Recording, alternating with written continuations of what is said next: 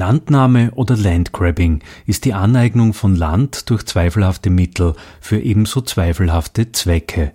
Warum die Landaneignung auch in Österreich ein massives Problem ist und mit welchen mächtigen Akteuren wir es zu tun haben, darüber diskutierten beim Crossroads Festival mit Josef Obermoser, Franziskus Forster von Agrartag, Thomas Weiz, Biobauer und Rat in der Landwirtschaftskammer und Sarah Kumnick vom Kollektiv Solidarisch Landwirtschaften Solila. Okay, dann nochmal herzlich willkommen hier bei uns im Forum Stadtpark. Josef Obermoser. Und ja, wir nennen nochmal kurz den Titel, der nennt sich Landgrabbing in Österreich mit Rufzeichen und Fragezeichen. Aneignung durch Konzerne und Spekulation versus Zugang zu Land für alle. Das umreißt so ungefähr in dem Feld, ähm, wir uns bewegen werden. Und ich stelle ganz kurz unsere Podiumsgäste vor. Ähm, rechts neben mir ist Franziskus Forster von Agrartag. Dann ganz rechts ähm, Thomas Weiz ist äh, bei den Grünen aktiv äh, in der Landwirtschaftskammer und selbst Biobauer. Und hier links von mir Sarah von der Initiative Solila aus Wien. Und äh, an der Stelle bitte ich dann auch gleich eigentlich den Franziskus einzusteigen und Franziskus gibt uns so jetzt fragmentarisch einfach mal ein paar Inputs, wie es bezüglich der Landfrage in Österreich derzeit aussieht. Ja, ähm, schön, dass du da seid. Und ich möchte vielleicht mal versuchen, einleitend äh, so ein bisschen was zu Landgrabbing zu sagen und dann einfach versuchen, das mal so ein bisschen einen Rahmen zu geben, vielleicht. Ähm, und zwar beim Landgrabbing ist ja so, das kennt mittlerweile jeder und jede. Es ist ein wichtiges Schlagwort in die Medien. Ähm, und ich möchte gleich am Anfang mal in der Diskussion nochmal einfordern, ähm, dass wir uns genau anschauen, was, was meinen wir mit Landgrabbing. Ähm, weil das ist, wenn man das ein bisschen ins Detail geht, dann äh, geht es da sehr schnell mal, also geht da ganz viel durcheinander. Und ähm, also so die dominante die Definition von Landgrabbing, die, die irgendwie, würde jetzt mal unterstellen, die jeder kennt, ähm, da geht es um riesige Flächen, äh, mindestens 1000 Hektar, da geht es um große Mengen von also von großen Kapitalien, die da eingesetzt werden. Das ist mit Nahrungsmitteln in Verbindung stehend und es geht um Auslandsinvestoren, also äh, Investoren, die aus anderen Ländern kommen. Das sind so die, äh, das sind so die Eckpfeiler der dominanten Definition. Und diese Definition ist deswegen so wichtig, äh, weil die, die ist natürlich umkämpft und da spielen auch Interessen eine Rolle. Also wenn man einen ganz einen engen Begriff von Landgrabbing hat, dann fällt natürlich nicht viel ein und dann ist, das, dann ist der Rest quasi nicht so problematisch. Und äh, in der kritischeren Diskussion wird ganz stark betont, dass es äh, vielfältige Reformen gibt und dass eine weitere Definition notwendig ist von Landgrabbing.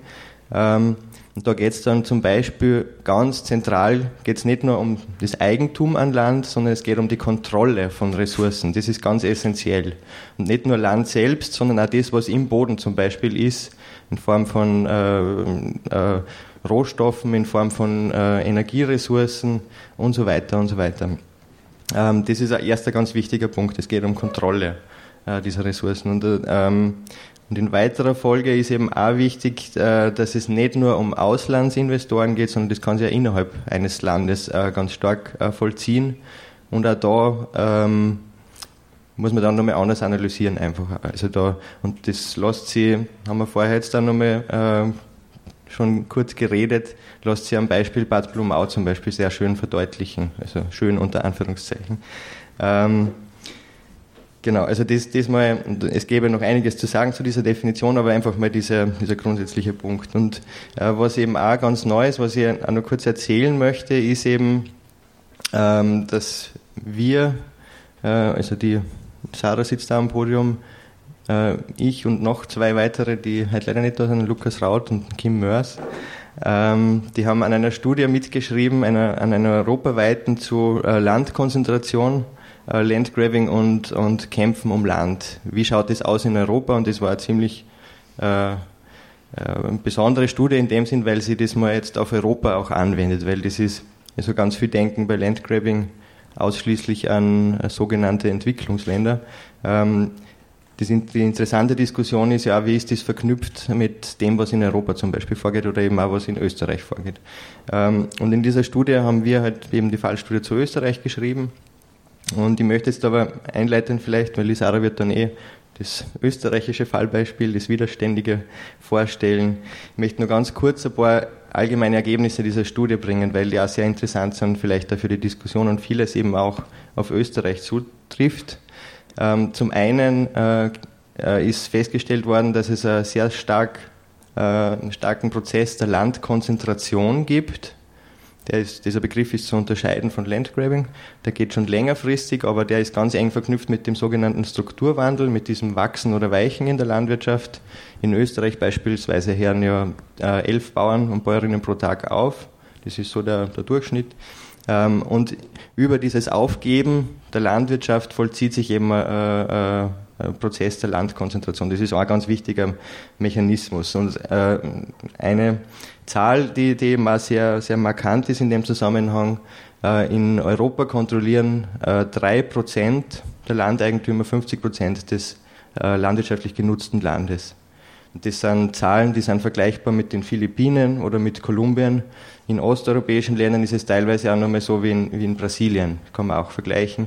Ähm, genau, also Brasilien eins der Länder mit der höchsten Ungleichheit global.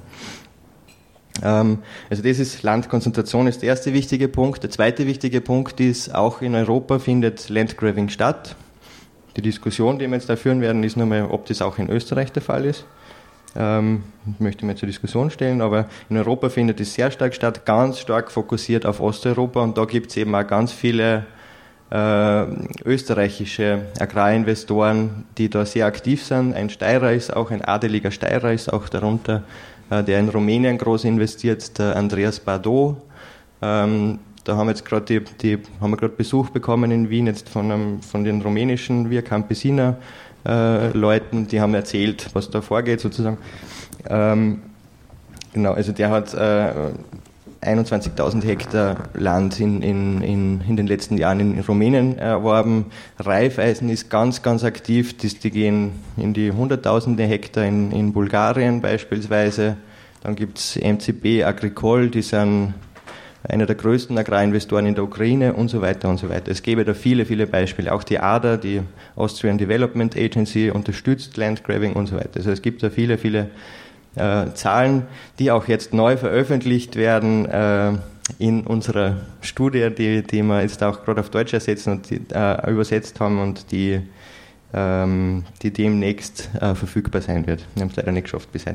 Und ein nächster, und dann höre ich gleich auf, ähm, ein nächster Punkt ist, der, es ist ein Resultat dann eben, und das schlagt jetzt da die Brücke nochmal zur heutigen Diskussion, äh, dass damit äh, der Eintritt in die Landwirtschaft, der Zugang zu Land, gerade für Menschen, die neu anfangen wollen in der Landwirtschaft, natürlich massiv blockiert wird.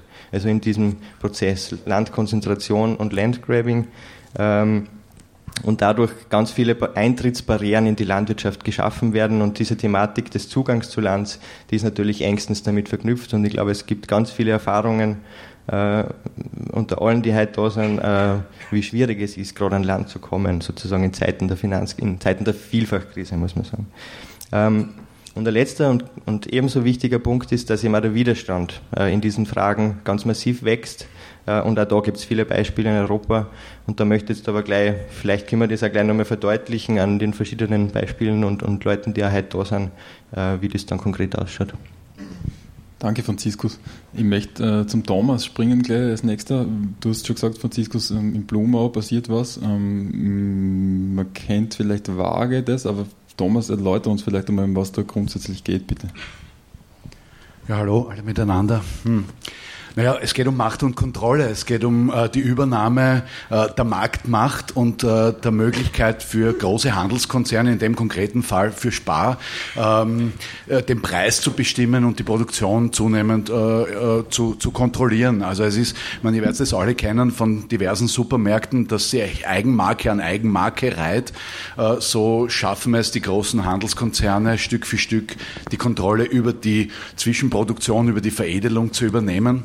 Äh, und, und jetzt die nächsten Schritte, das ist nicht nur im Gemüsebereich, das gibt es im Schweinebereich, im Weinbereich, versucht der Handel die Kontrolle über die Urproduktion zu übernehmen.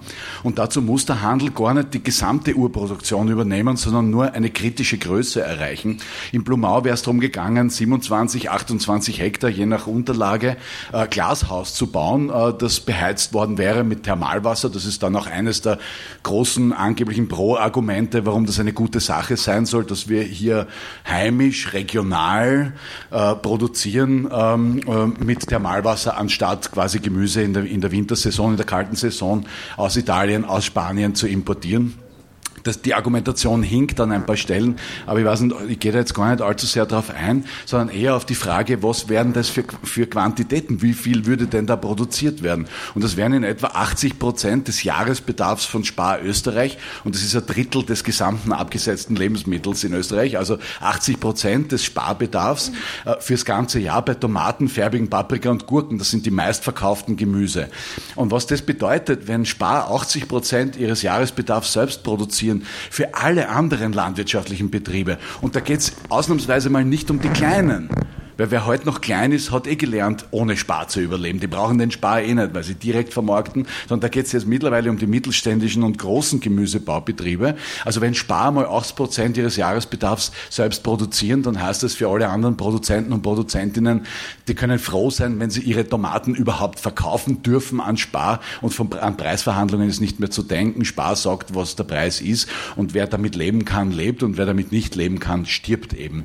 Und, und so, und da geht es ja jetzt gar nicht so um die Hunderten oder Tausenden Hektar in dem Fall, sondern, sondern äh, es ist eher der, die Frage der Konzentration in dem Punkt. Und die Kontrolle wird nicht ausgeübt unmittelbar darüber, dass man das Land kauft oder das Spar unmittelbar diese, diese Länder, Ländereien pachtet, sondern eben über die Markt- und Verhandlungsmacht.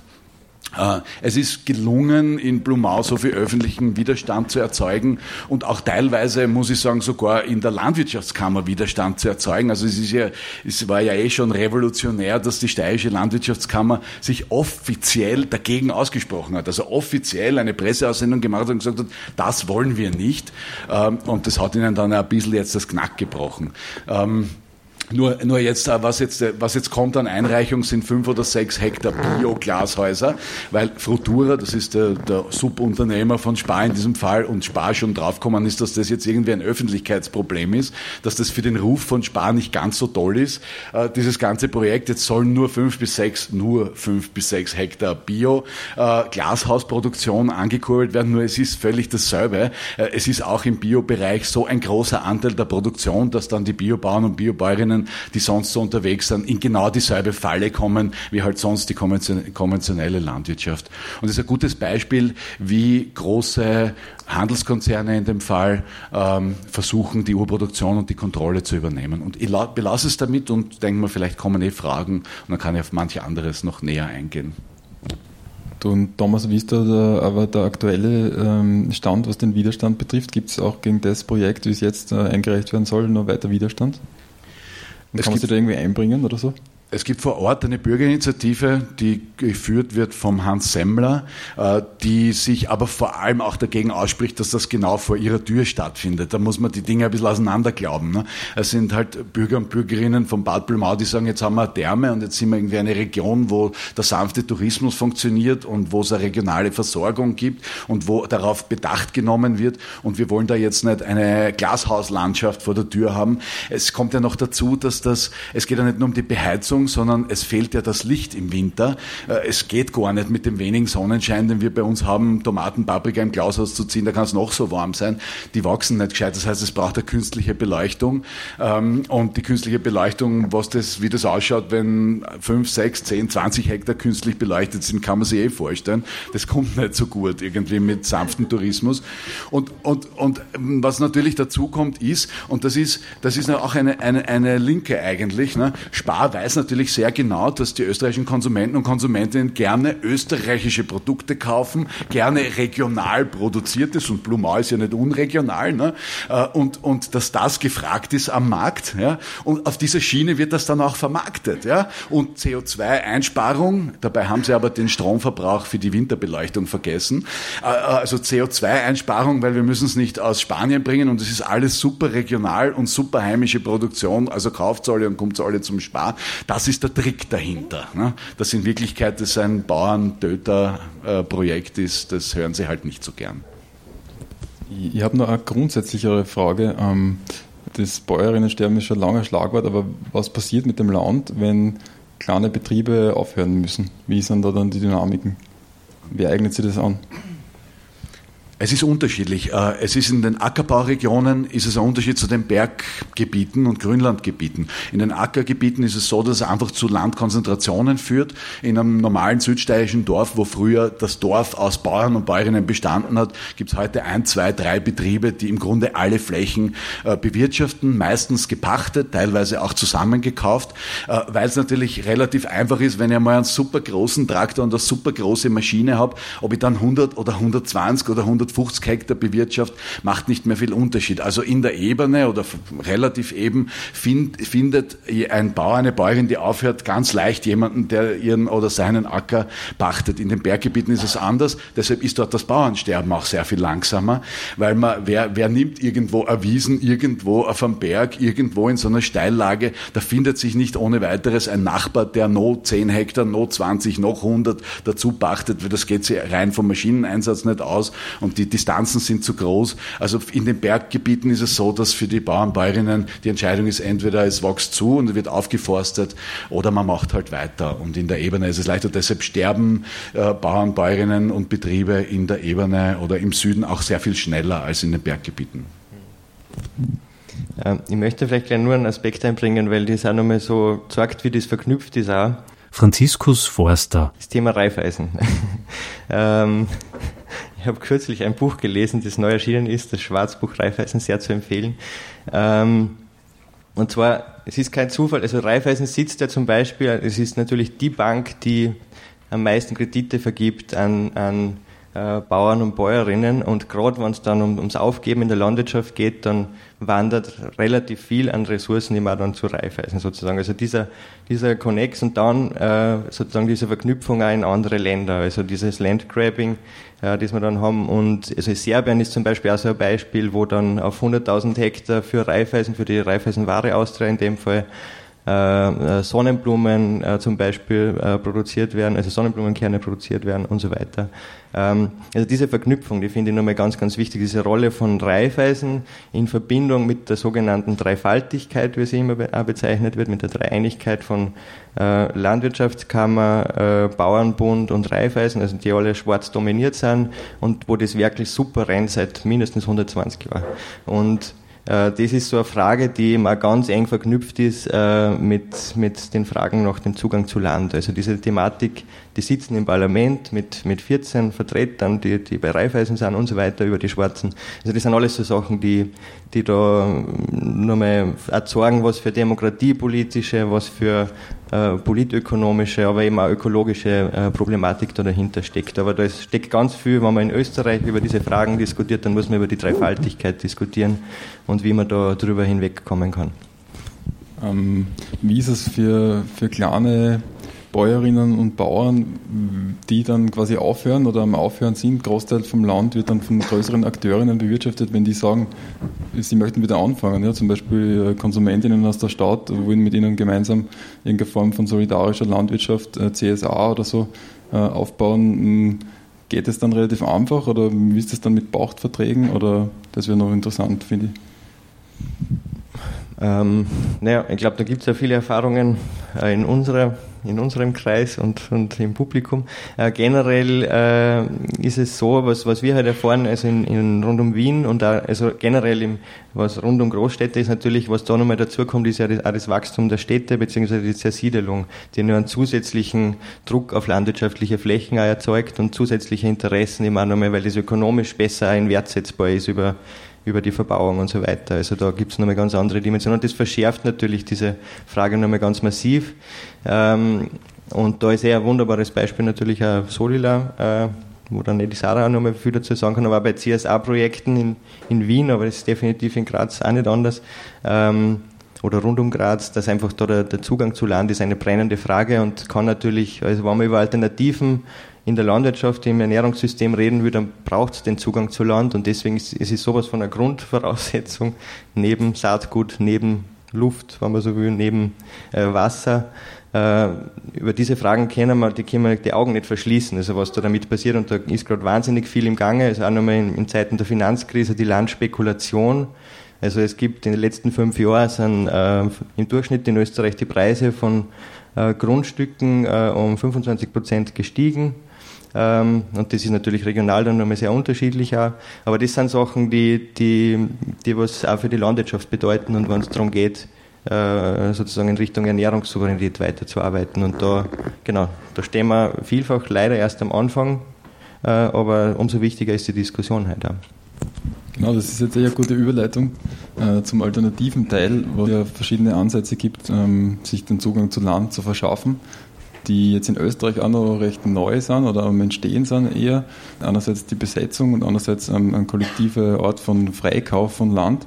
Und ich würde jetzt gerne mit dir eigentlich, Sarah, beginnen, dass du einfach mal erzählst, was ihr da in Wien mit euren Besetzungen gemacht habt und vielleicht auch noch ein bisschen einbetten, was den Hintergrund betrifft, wie das überhaupt in Wien ist und warum man nicht ähm, anders eigentlich zu Land kommt, als warum muss man es besetzen quasi. Mhm warum die Landaneignung auch in Österreich ein massives Problem ist und mit welchen mächtigen Akteuren wir es zu tun haben, darüber diskutierten beim Crossroads Festival mit Josef Obermoser, Franziskus Forster von Agrartag, Thomas Weiz, Biobauer und Rat in der Landwirtschaftskammer und Sarah Kumnick vom Kollektiv Solidarisch Landwirtschaften Solila. Ich würde eigentlich eh gern anschließen, auch an diesen eher Analyseteil, wo der Franziskus und der Thomas gerade noch waren. Sarah Kumnick. Und hinzufügen, dass bei diesem Thema der Landkonzentration bis jetzt noch gar nicht die Agrarsubventionen genannt wurden. Also dadurch, dass auch staatlich gefördert jene Betriebe also alle Betriebe je nach Größe gefördert werden, ist es auch äh, staatliche Verantwortung, dass die großen Betriebe dadurch natürlich immer größer werden und die kleinen weniger bekommen und halt kleiner werden ähm, und irgendwann eben nicht mehr überleben können. Das heißt, diese zwei Tendenzen, einerseits die Landkonzentration und zweitens eben die Versiegelung, die Verbauung von landwirtschaftlichen Flächen ist eben in Österreich generell ein großes Thema, aber auch spezieller in Wien. Also ich glaube, die Zahl ist auch noch nicht gefallen, dass täglich 20 Hektar landwirtschaftliche Fläche für Bau- und Verkehrsflächen eben verloren gehen. Ähm, und bevor ich jetzt ein bisschen von Solila, von diesem Projekt von der Landbesetzung erzähle, vielleicht nochmal ein paar Eckpunkte zur Landwirtschaft in Wien, weil vielleicht nicht alle ganz vertraut sind damit. Ähm, in Wien gibt es eigentlich eine sehr starke landwirtschaftliche Tradition. Das ist äh, speziell im Vergleich zu anderen Städten. Und in Wien ist noch immer 15 Prozent von der Fläche der Stadt wird noch immer landwirtschaftlich genutzt. Ähm, es gibt laut Statistik immer einen Selbstversorgungsgrad von 30 Prozent. Ähm, da muss man natürlich dazu sagen, dass es ein Durchschnittswert ist und dass der nur zustande kommt, weil in Wien zum Beispiel extrem viel Gurken produziert werden. Also es werden in Wien dreimal so viel Gurken produziert, wie eigentlich konsumiert werden. Und das heißt, es ist eine Landwirtschaft, die ganz klar exportorientiert ist und wo es nicht darum geht, die Stadt auch wirklich mit Lebensmitteln zu versorgen. Ähm, genau, also das Thema Landkonzentration ist wichtig in Wien. Es gibt ein massives Höfesterben auch. Da gibt's ähm, Zahlen dazu, die eben besagen, dass es 1995 noch 1200 Bäuerinnenhöfe in Wien gegeben hat und 2010 nur noch 500. Also das ist einfach auch die Zeit des EU-Beitritts und so weiter. Genau. Und zur Versiegelung, die Zahl dazu ist eben, dass in den letzten zehn Jahren 20 Prozent der landwirtschaftlichen Flächen in Wien versiegelt worden sind. Ähm, Genau. Und diese Entwicklungen, die werden eben auch vorangetrieben durch staatliches Eingreifen, einerseits durch die Agrarsubventionen, andererseits aber auch durch die Stadtentwicklungspläne. In Wien gibt es inzwischen diesen agrarstrukturellen Entwicklungsplan, der eben festschreibt, dass die Landwirtschaft in Wien immer weiter Richtung Profitmaximierung auch geht. Ähm, in diesem äh, agrarstrukturellen Stadtentwicklungsplan werden nämlich alle landwirtschaftlichen Flächen der Stadt eingeteilt in zwei Gruppen. Da gibt es die erste Gruppe, das sind große, zusammenhängende landwirtschaftliche Flächen, die hauptsächlich am Rande der Stadt liegen, ähm, wo eben wettbewerbsfähig auch gewirtschaftet werden kann, wo große Maschinen auch Sinn machen. Und diese Flächen sollen erhalten bleiben, sollen gesichert werden und gefördert werden. Und die zweite Gruppe, das sind eben kleinstrukturiertere Betriebe, kleinere Flächen, nicht zusammenhängende Flächen, eher Richtung Zentrum der Stadt. Und die werden eben als Pufferzone für Bauprojekte auch ähm, gehandhabt. Und ein spezielles Beispiel dafür ist eben das Donaufeld. Ich weiß nicht, wie viele Leute von euch das kennen. Das liegt so nördlich von der Donau und ist eben ein traditionelles Gemüsebaugebiet. Da ist über Jahrzehnte eben das Gemüse für die, die Bevölkerung angebaut worden. Und jetzt wird in diesem neuen Stadtentwicklungsplan eben die Verbauung fast der kompletten Fläche ähm, geplant eben schon. Und der, der Wiener Wohnungsfonds, der kauft da Flächen auf, eine nach der anderen, um sie eben privaten Bauträgern dann zur, zur, Verfügung zu stellen. Und genau dort im Donaufeld haben wir eben dieses Jahr Land besetzt, um uns Zugang zu Land zu verschaffen und um diese Thematik halt einmal aufzubringen. Genau, das heißt, in Wien ist diese Frage nach Zugang zu Land ganz eng verknüpft, auch mit dieser Wohnungsfrage.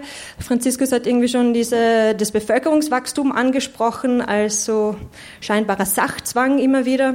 Wir waren jetzt vor zwei Wochen bei einer Veranstaltung mit der äh, Vizebürgermeisterin Vasilaku zum neuen Stadtentwicklungsplan. Und da hat sie zum Beispiel auch wieder betont, ja, Wien wächst und äh, wir müssen damit umgehen. Das heißt, die Frage ist nicht, werden grüne Wiesen verbaut, sondern wo und wie schnell werden grüne Wiesen verbaut. Und bei dem Thema ist es uns halt wichtig, dann da mal einzuhaken und zu fragen, wo sind da eigentlich die demokratischen Entscheidungsmöglichkeiten, zu schauen, wie wollen wir unsere Stadt eigentlich gestalten und ist Wohnbau wirklich notwendig gerade? Vor allem, wenn wir zum Beispiel auf den Leerstand in Wien blicken, also in Wien, es gibt keine fixen Zahlen, aber zwischen 40 und 60.000 Wohnungen stehen in Wien leer nach wie vor. Daran ändert sich auch nicht viel, unter anderem, weil es auch keine Versteuerung von Leerstand gibt. Das heißt, die Spekulation mit Leerstand ist ähm, ein sehr lukratives Geschäft. Genau, so viel mal zu den Rahmenbedingungen. Und die Besetzung jetzt selber, ähm, du hast schon gesagt, ähm, ein Aspekt äh, von sowas ist, dass man quasi bestimmte Problematiken politisieren möchte und in die Öffentlichkeit kriegen möchte. Aber soweit ich es verstehe, ist es auch tatsächlich so, dass ihr für das, was ihr machen wolltet, die Form von Landwirtschaft einfach auch äh, keine andere Möglichkeit gehabt habt, oder? Äh, also die verhandeln gar nicht mit euch scheinbar von der Stadtregierung. Ja, es wird uns immer wieder angeboten. Also auch bevor wir das erste Mal letztes Jahr Land besetzt haben, wurde uns von der Stadt Wien immer wieder gesagt, ach, total toll, was ihr machen wollt und wir wollen euch unterstützen und so weiter und es ist nie was passiert. Also wir haben versucht, Land auch zu pachten, das war nicht möglich, deswegen haben wir dann auch die Strategie der Besetzung gewählt. Und bei der Fläche, die wir letztes Jahr besetzt haben, sowie auch auf der Fläche, die wir dieses Jahr besetzt haben, haben wir jeweils davor angefragt, ob es möglich wäre, diese Fläche zu pachten, weil es sind beide Male Brachflächen, aber dadurch, dass es schon konkrete Bauvorhaben gibt für die Flächen, ist es es eben nicht mehr möglich, einen Pachtvertrag zu bekommen.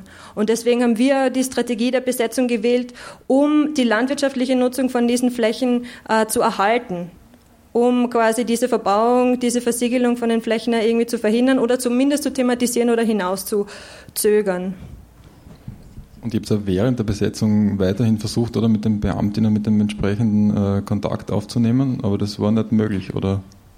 Genau, also wir haben dann während der Besetzung, vielleicht erzähle ich noch ganz kurz was zur Besetzung, weil vielleicht wissen das Menschen auch nicht so genau. Ähm, also Solila ist, steht eben für solidarisch Landwirtschaften und ist eben dieses Kollektiv, das aus der Besetzung letztes Jahr entstanden ist. Und unser Ziel ist es ganz stark eben, uns die Kontrolle über Lebensmittelproduktion wieder anzueignen, also wieder selbst zu bestimmen, wie Nahrungsmittel produziert werden. Und wir wollen eben eine solidarische Landwirtschaft aufbauen, die eben klein strukturiert ist, die bedürfnisorientiert ist und die sich eben nicht nach Kapitallogiken richtet. Und Genau, das heißt, uns geht es eben darum, Alternativen zum Kapitalismus, Alternativen zur herrschenden Lebens- und Produktionsweise auch aufzubauen und gerade in diesen Krisenmomenten äh, Antworten zu liefern und zukunftsfähige, äh, zukunftsfähige Stadtlandwirtschaft eben auch anzufangen, um eben leistbares und gesundes Gemüse für die Menschen produzieren zu können. Ähm, und wir haben die Strategie der Besetzung eben gewählt, weil es unmöglich war, an Land zu kommen und weil wir eben auch mal Eigentumsverhältnisse an Land generell in Frage stellen wollen. Also wir wollen halt einfach mal fragen, wer hat eigentlich Zugang zu Land, wer darf eigentlich über Land entscheiden und gibt es da nicht andere Möglichkeiten auch? Und uns ist es eben wichtig, dass Land nicht als Ware gesehen wird, dass es eine demokratische und eine nachhaltige Nutzung von Land gibt. Und genau, wir sind ein Teil von diesem Recht auf Stadtnetzwerk und es ist total spannend zu sehen, wie viele Überschneidungen es da eigentlich gibt in dieser Bewegung für Ernährungssouveränität und in dieser Bewegung für Recht auf Stadt, weil es sind sehr ähnliche Fragen, die da gestellt werden. Da geht es eben darum, wem gehört die Stadt, wer darf entscheiden, wie Stadt gestaltet wird und wie wollen wir unsere Stadt eigentlich selber gestalten. Und das Gleiche gilt in Bezug auf Ernährung. Welches Ernährungssystem wollen wir? Und deswegen wollen wir halt das auch zusammendenken. Und gerade in Bezug auf Zugang zu Land wird da halt extrem viel sichtbar. Wenn wir uns eben anschauen, wer hat den Zugang zu Land, wer darf entscheiden, wie Land genutzt wird und wer darf auch entscheiden, wie Land dann entwickelt wird, gerade speziell in der Stadt. Genau, und also nach der, wir haben das dann eben besetzt, am 4. Mai sind wir da so mit 100 Menschen hingeradelt zu dieser Fläche, die seit Jahren brach liegt ähm, und haben den Bauschutt weggeräumt von der Fläche, haben Beete angelegt. Ähm, wir haben über 1000 Jungpflanzen vorgezogen, die haben wir eingesetzt. Wir haben Obstbäume gepflanzt in den nächsten elf Tagen und noch mehr Beete angelegt. Wir haben einen Bauwagen von den Wagenplätzen hingebracht bekommen und einen Folientunnel aufgestellt, ein großes Gemeinschaftszelt gehabt und immer wieder verschiedenste Workshops auch veranstaltet, wo wir Menschen eingeladen haben. Und uns war es extrem wichtig, eben über die zukünftige Nutzung von dieser Fläche eben auch mit den umliegenden Menschen zu sprechen. Also wir haben dann Nachbarinnen-Cafés organisiert, wir haben offene Plenas gehabt und eben auch ganz viel mit den Passantinnen diskutiert, die eben am Gehsteig vorbeigekommen sind. Also dieser Austausch, der war auch extrem wertvoll und ähm, ab 14. Mai sind wir dann eben geräumt worden. Also wir haben eben versucht, mit dem zuständigen Stadtrat Ludwig auch ein konstruktives Gespräch zu führen darüber, was mit dieser Fläche passieren soll, darüber, ob eine Zwischennutzung möglich ist. Und wir waren bei ihm eben im Büro mehrmals und das erste Mal haben sie uns die Feuerwehr geschickt und das zweite Mal die Securities. Also es ist einfach null Gesprächsbereitschaft von Seiten der Stadt gewesen. Und sie haben uns dann eben räumen lassen. Also sofort ein großer Bauzaun rund um die Fläche aufgestellt worden. Es waren schwere Baumaschinen da, die haben die Fläche mit Erde, also Erde Erde aufgeschüttet und Securities waren da, um das quasi als, als Baubrache auch zu sichern. Ist der Stadtrat der grüne oder roter? Rot. Und jetzt ist es aber ja so, dass ihr zweimal relativ schnell geräumt worden seid. Und ähm, generell wäre die Frage spannend für mich, wie die Stimmung jetzt ist in, in eurer Gruppe und in, im Umfeld und ob ihr weiterhin halt versuchen würdet, äh, mit der Strategie der Besetzung äh, zu operieren. Ja, ist eine total schwierige Frage. Also unsere ganzen Pflanzen haben wir erstmal sichern können, die haben wir alle wieder ausgegraben und die sind jetzt auf einem Feld von Freundinnen von uns äh, zwischengelagert, quasi zwischengepflanzt. Und die Gruppe Solila ist extrem gewachsen. Inzwischen sind wir über 20 Leute, die da wirklich auch was umsetzen wollen.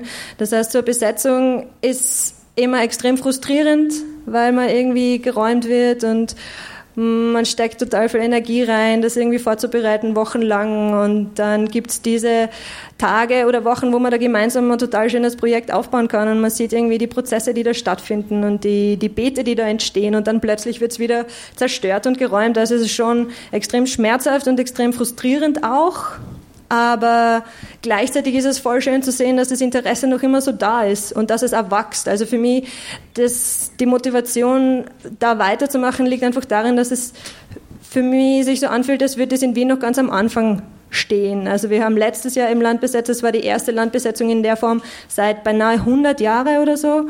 Also wir nehmen da immer Bezug auf die Siedlerinnenbewegung, die in den 1920er Jahren sich immer zu Tausenden organisiert hat, um sich Land anzueignen, um eben Häuser zu bauen. Und die waren alle in Genossenschaften, in Kooperativen organisiert, ähm, haben eben ihre Lebensmittelproduktion dann selbst organisiert, haben den Häuserbau selbst organisiert.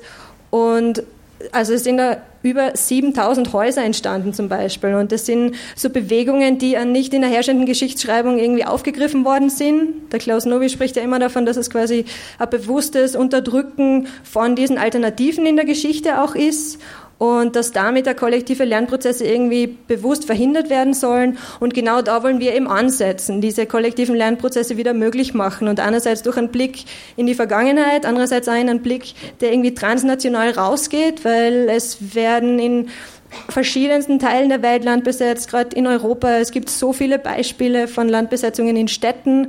Kann ich vielleicht später noch kurz darauf eingehen.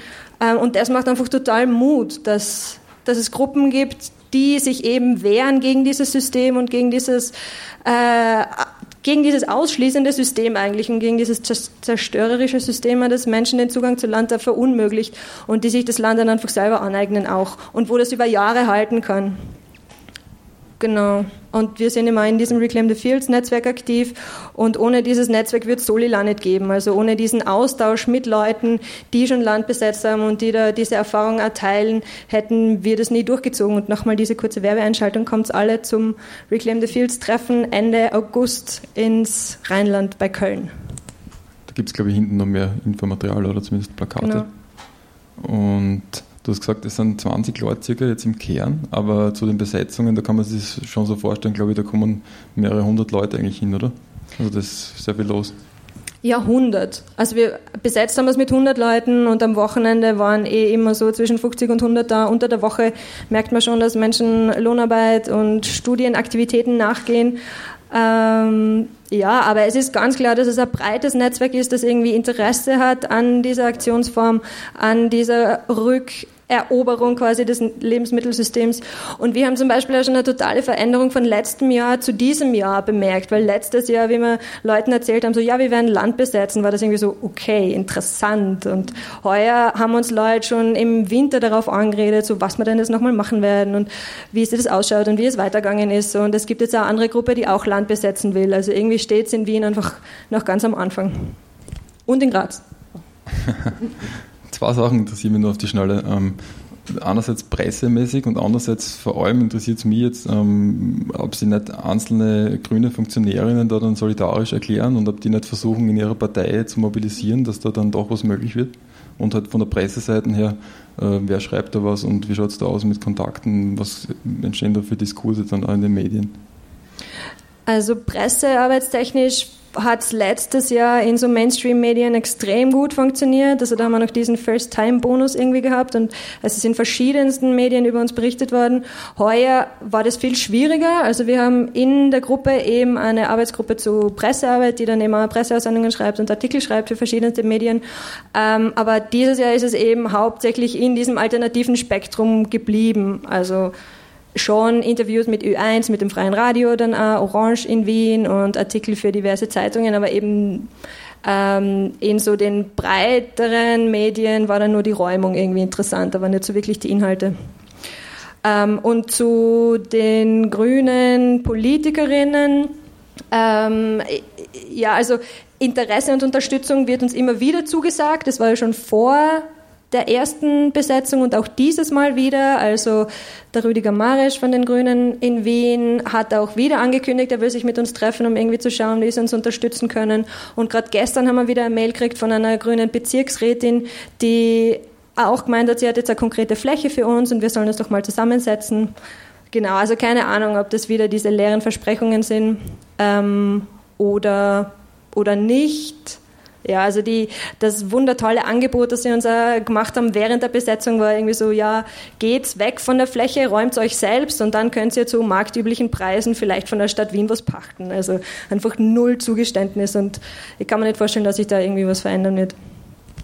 Okay, danke. Ähm, ich möchte euch eigentlich jetzt im Publikum auch die Möglichkeit geben, ähm, Fragen zu stellen der Sarah, wenn euch da ad hoc noch was einfällt. Es ist so, ähm, die Sendung wird unter anderem auf Radio Helsinki ausgestrahlt und wir haben ähm, Publikumsmikro im Raum, ähm, das man bitte verwenden sollte.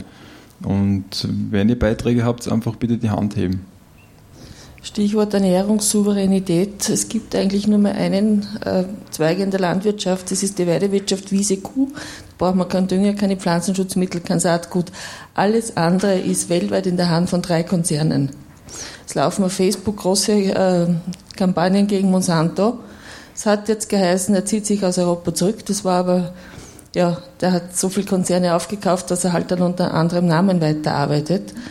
Das ganze Thema altes Saatgut und was noch angebaut werden darf und was nicht. Also da braucht es ganz, ganz, ganz massive, breite ähm, Widerstandsbewegungen, die Bewusstsein schaffen.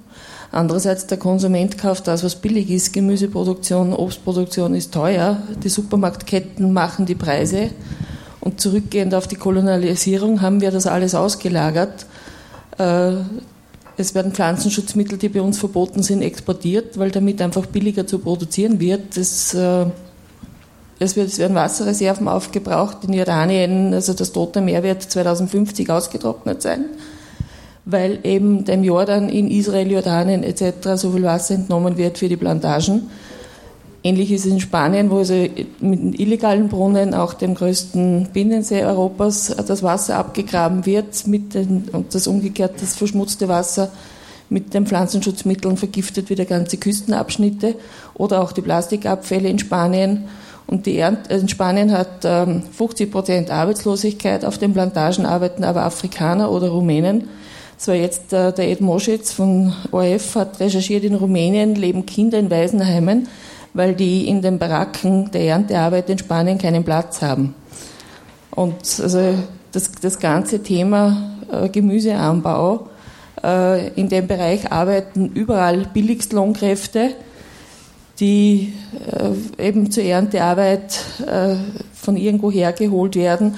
Oder jetzt in Rumänien gibt es, ich glaube, fünf Millionen Kleinbauern, denen juckst mir jetzt das Land ab, was sollen die Leute machen? Nur kurze Frage, du hast gesagt, dass echt die Stadt Wien äh, zum Ausgleich irgendwie schon anfängt, da Grundstücke anzubieten. Habt ihr das Gefühl, dass, euer, dass die Kernaussage von dem, von dem Projekt langsam rüberkommt oder ist es eher so wie, man gibt euch einen Kinderspielplatz, damit ihr euch abreagieren könnt? Äh, ja, sehr eindrücklich war für uns irgendwie letztes Jahr die Reaktion nach der Landbesetzung nach der extrem brutalen Räumung durch private Unsicherheitskräfte. Sind wir zwei Tage danach eben ins Rathaus eingeladen worden und da hat uns die Zwischennutzungsbeauftragte und die Zuständigen von der Stadt und die Zuständigen von der Universität für Bodenkultur und lalala äh, uns eben gemeint, so es ist super, was ihr macht, wir wollen das unterstützen. Ihr sollt jetzt die Fläche kriegen, ihr zahlt nur die Betriebskosten, ähm, verhandelt man darüber, aber die Bedingung ist, es gibt keine Aktionen mehr und ihr redet über die Gentechnikversuche, die auf der Fläche stattfinden, nicht. Und das hat die Gruppe halt extrem gespalten in Anteil, die irgendwie gemeint haben, so, lassen wir uns darauf ein, wir brauchen einfach Land und die andere Gruppe, also der andere Teil, der halt irgendwie sagt, sicher nicht, wir lassen uns nicht den Mund verbieten und was soll das überhaupt? Ähm, und durch dieses Verhandlungsangebot hat die Gruppe als Ganzes extrem geschwächt und wir haben uns dann doch irgendwie darauf eingelassen, haben versucht, trotzdem parallel noch Aktionen zu machen. Und am Ende, nach zwei Monaten Verhandlung, äh, wo dieser ganze Aufschrei in der Öffentlichkeit da schon wieder verklungen ist und wo das Interesse irgendwie schon wieder verschwunden ist, äh, sind die Verhandlungen dann von Seiten der Stadt, von, also eigentlich von Seiten der BOKU, ohne Grund einfach abgebrochen worden. Also für uns hat sich das ganz stark danach angefühlt, dass da einfach eine soziale Bewegung, äh, die entsteht, da abgewürgt werden soll und durch diese Versprechungen, durch diese Verhandlungen eben auch Aktionen verhindert werden. Und Deswegen, also ich glaube den Grünen schon, dass sie urbane Landwirtschaft toll finden. Ich glaube, dass es irgendwie das Stadtbild aufwertet und Urban Gardening ist sowieso gerade in. Ähm, aber konkrete Zugeständnisse gibt es halt ganz wenig und da sind wir dieses Jahr sehr vorsichtig geworden mit Verhandlungen. Und äh, die Frage ist natürlich auch jetzt an alle nochmal im Podium und auch im, im Saal, äh, was es sonst noch für Möglichkeiten gäbe und auch nochmal vielleicht, dass wir ein bisschen in eine kleine strategische Diskussion reinkommen, was quasi so die Stärken und Schwächen sind und vielleicht auch, wie sie verschiedene Strategien ergänzen könnten. Ja, wenn von euch im Publikum einstweilen nichts kommt, würde ich wirklich euch mal fragen, wie es euch mit dem geht. Also bei dir würde es mich auch sehr interessieren, Thomas, was, was da du denkst, wenn du die jungen Leute solche Sachen machen siehst, der du halt schon ein bisschen, bisschen länger in dem Ding unterwegs bist. Vielleicht äh, äh, eine kurze Info für euch. Ich bin sozialisiert in einem Projekt, das hat geheißen Egidigasse, Spalowski-Gasse. Du Hausbesetzung. Du das, das war das letzte große besetzte Haus in Wien. Äh, ich kann dem eine Menge abgewinnen. Äh, jetzt hat es mich verschlagen, ich weiß auch nicht wirklich, wie das wirklich zustande gekommen ist.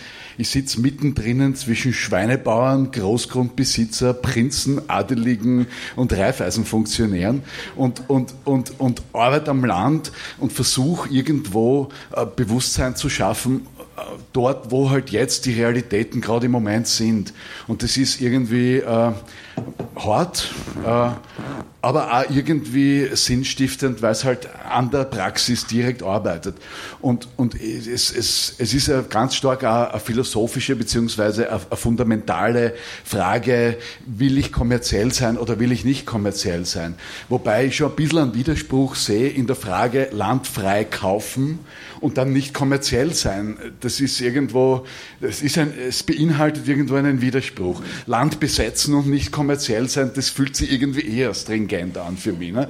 Äh, äh, aber jetzt, jetzt man zurück zu, zu dem, wo ich halt arbeite und wo ich mir denke, was, was kann man wirklich oder was könnt ihr alle wirklich oder was ist auch die Botschaft, die man vermitteln kann, was man tun kann äh, und unmittelbar und jeder und jede. Und es ist fucking noch einmal nicht mehr in den Supermarkt gehen und dort nichts mehr einkaufen oder möglichst wenig einkaufen und sich dann die Menschen aussuchen, die Bauern und Bäuerinnen aussuchen, seid es ihr oder die kleine Farm oder die Biobäuerin um die Ecke oder es gibt auch bäuerliche Betriebe, die nicht zertifiziert bio sind und die auch vertrauenswürdig notwendig sind. Und dort hinzugehen und dort das Geld zu lassen. Man, die Schweinerei, die hier läuft, ist ja nicht, dass jetzt 100 Prozent der ganzen äh, Bauern äh, da alle komplett daneben wären, sondern die sind total in dieser, in dieser Logik gefangen, äh, äh dass sie einfach keinen Preis mehr kriegen für das Produkt, das sie herstellen. Äh, ich ich habe hab mit Bergbauern, Bergbauerinnen zu tun, die, die sich in Grund und Boden dafür genieren, dass sie, das, dass sie vom, von, von Almosen leben müssen. So bezeichnen sie das, die Förderungen, die Ausgleichszahlungen. Die sehen das als Almosen der Öffentlichkeit, das halt überleben können und keinen ordentlichen Preis mehr für ihr Produkt bekommen. Weil wo bleiben, wo bleiben Gewinne heute liegen? Ausschließlich im, im Handel oder in den ganz, ganz großen Betrieben. Was kriegt der Bauer, eine Bäuerin für ein Produkt? 20 Cent für ein Kilo Äpfel, marktreife Äpfel. Da ist bitte alles schon, was ein Pünktchen hat und nicht genau richtig groß ist und nicht die original rote Färbung rumherum hat, ist da alles schon aussortiert. 20 Cent für ein Kilo, äh, 8 Cent für ein Kilo Mais. Gut, das ist jetzt nicht mehr ganz aktuell, die Preise sind ein bisschen gestiegen, jetzt haben wir auf 12 oder 13 Cent für ein Kilo Mais. Äh, oder, oder ein Grazer Krauthäuptel, weil es jetzt gerade aktuell ist, bringt für den Bauern ungefähr 35 Cent oder für die Bäuerin. Und, und, und, und was es dann im Supermarkt kostet, wisst ihr. Und, und das ist aus meiner Sicht der unmittelbarste ich weiß, es ist im Rahmen der kapitalistischen Konsumlogik. Es ist so. Ja? Nur, nur wir alle und ihr alle und ich und wir, die wir da sitzen, gehen mit Geld in den Supermarkt oder auf den Markt und geben es aus. Wir können uns dem jetzt nicht vollständig entziehen, leider. Und, und in dem Rahmen haben wir, haben wir Einflussmöglichkeiten und in dem Rahmen bestimmen wir, äh, wo wird produziert, wer produziert und unter was für Bedingungen wird produziert und, und da, da haben wir tatsächlich Möglichkeit, äh, hinein, hinein, zu, hinein zu uns, uns zu involvieren und natürlich auch jene zu stärken, die das so machen, wie wir uns das vorstellen oder irgendwie zumindest in die Richtung arbeiten, wie wir uns das vorstellen, dass Landwirtschaft stattfinden sollte. Sie hörten Landgrabbing in Österreich im Gespräch mit Josef Obermoser, der Biobauer und Rat in der Landwirtschaftskammer Thomas Weiz, Franziskus Forster von Agrartag und Sarah Kumnig von Solidarisch Landwirtschaften Solila. Aufgezeichnet beim Crossroads Festival für Dokumentarfilm und Diskurs im Forum Stadtpark Graz 2013. Man hört immer, wir müssen weniger verbrauchen, es muss weniger werden, die Kurven müssen runtergehen und wir müssen uns einschränken. Und die Annahme, die damit einhergeht, ist dann, wir müssen verzichten und das wird sicher alles viel schlimmer. Now, this is what got us into the trouble. Man kontrolliert wesentliche Teile der Produktion und die Nahrungsmittelproduktion ist ja ganz ein basaler Teil davon. Eine kleinbäuerliche oder bäuerliche, äh, nachhaltige und kreislauforientierte Produktionsweise äh, gegenüberzusetzen zu einer auf Profitmaximierung ausgerichteten Agrarindustrie. Crossroads Festival für Dokumentarfilm und Diskurs 5. bis 16. Juni Forum Stadtpark Graz Kann man Erde besitzen? Wie denkt ihr darüber?